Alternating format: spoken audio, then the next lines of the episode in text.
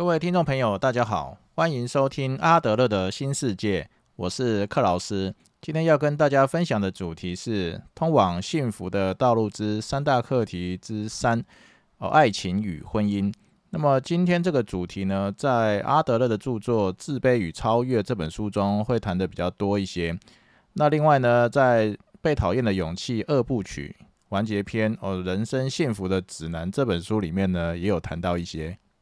阿德勒认为，人生有三大课题或三大任务需要妥善面对。第一个课题是工作与职业的课题，第二个课题是与社会连结，也就是与他人相处跟合作的课题。第三个课题是两性的问题，哦，也就是今天要分享的主题——爱情跟婚姻的课题。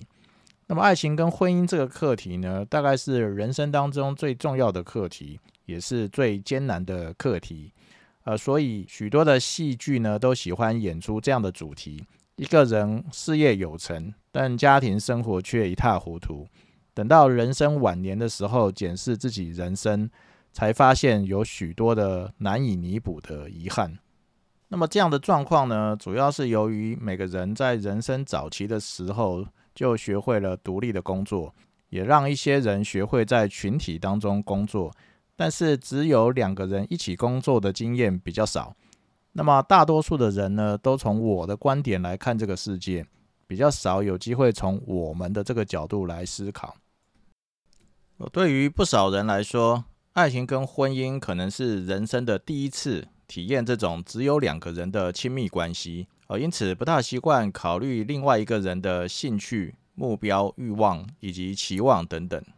阿德勒认为，合作是婚姻的首要条件。呃，他在《自卑与超越》的这本书中，呃，提到了一个德国的例子。他说，德国在某个地区有一个古老的风俗，哦，用来测试一对订婚的男女是否适合婚姻的生活。哦，在婚姻仪式之前，新郎跟新娘会被带到一块空地上，那空地上面会放着一棵被砍倒的树。然后呢，在此举行仪式的人会给他们一支双手有双手柄的锯子，哦，用来将树锯成两半，也就是男女各握锯子的一端这样子，然后想办法把这棵砍倒的树锯成两半。那么这个测试呢，能够揭示他们愿意与对方合作到什么程度。那么这是一个为两个人准备的任务。如果他们两个之间没有信任，他们就会彼此较劲。最终一事无成，那或者是其中一方想要带头独自完成所有的事情，虽然另外一方愿意让步，那有可能这个任务会花一倍的时间。那只有这两个人都主动积极，互相协调，那才有可能完成这个任务。所以德国的村落呢，很早就认识到合作哦是婚姻的首要条件。想要让两个人合作的前提呢？就是必须视彼此为平等的个体，那不大可能让伴侣接受从属的地位，呃，或者是有一方想要支配或强迫另外一方顺从，那么这两个人呢，就不大可能快乐的生活在一起。哦，许多男人认为，哦，男人就是要扮演支配跟统治的角色，成为一家之主，那么这往往呢是许多人婚姻不幸福的原因。我要达到视对方为平等的个体，其实往往没有那么容易。主要是我们受到了许多文化以及经济因素的影响。哦，例如许多人就认为一个男人必须扮演家庭的经济支柱，而必须成为一家之主。那另外像阿德勒呢，就认为西方的文化并没有特别重视母职。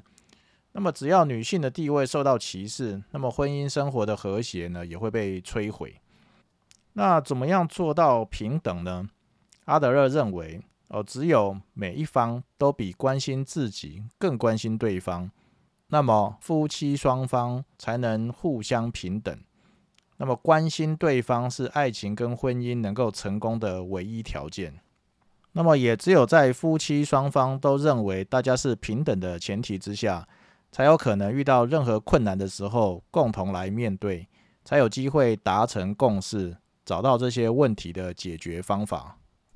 阿德勒认为呢，我们上述所提到的这些合作、平等、关心对方的这些观念跟做法，如果没有经过训练的话呢，哦，这些发生在爱情跟婚姻的问题，还是很难获得有效的解决。那主要的因素就是我们的教育，哦，主要关注在个人的成功，或如何从生活中获得什么好处，而不是付出些什么。那么导致很少人能够为合作做好充分的准备。阿德勒认为，在人生早期阶段的经验，会对日后的爱情跟婚姻造成非常重大的影响。比如说，父母的婚姻如果和谐美满，孩子就可以获得更好的准备。那父母如果本身都不能合作的话，要教会孩子合作是不可能的。哦，在人生的早期阶段。那如果父母可以建立一些让两个孩子一起工作、一起学习或一起研究一些课题的环境，哦，则是很有意义的。可以在游戏当中来训练这个孩子的对于两个人的合作能力。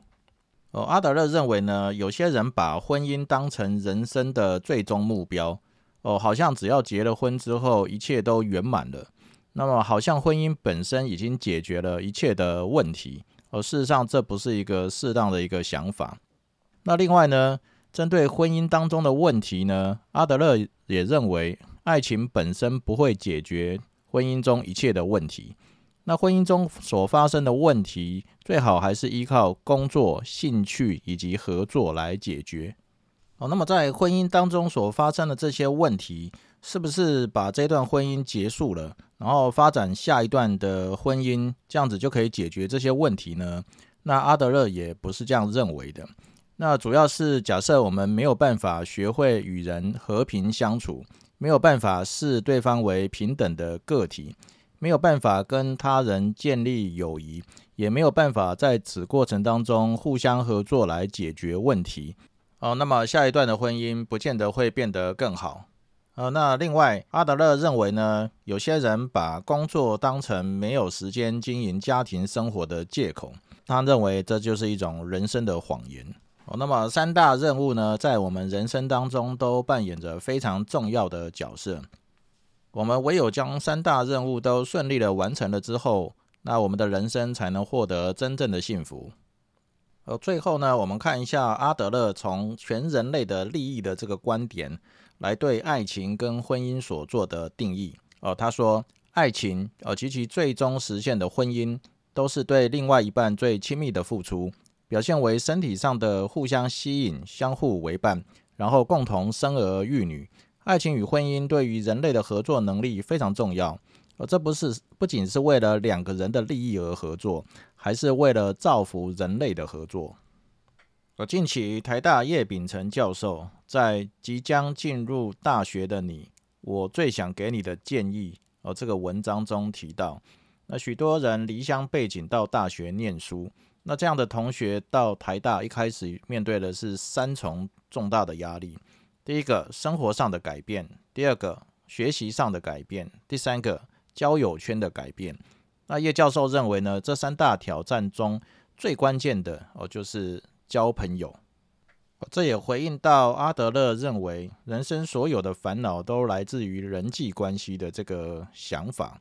哦，那朋友可能成为我们事业当中的伙伴，可能成为爱情与婚姻当中的另外一半。那更有可能的，他就纯粹就只是我们的朋友，在生活当中分享着我们的喜怒哀乐，所有的悲伤与成就。人生当中，若是有这样的一个朋友，我相信再大的困难，我们都能够挺得过去。以上是今天的分享。呃，如果说想要了解阿德勒心理学的一些观点，呃，或者是阿德勒带给我们的启发与教导，我建议大家去读读阿德勒这位知名心理学家的一些书，比如说《自卑与超越》或《了解人性》等书，呃，或者是呃这本最近非常有名的就是《被讨厌的勇气》，或者是他的。二部曲、人生幸福的行动指南等等，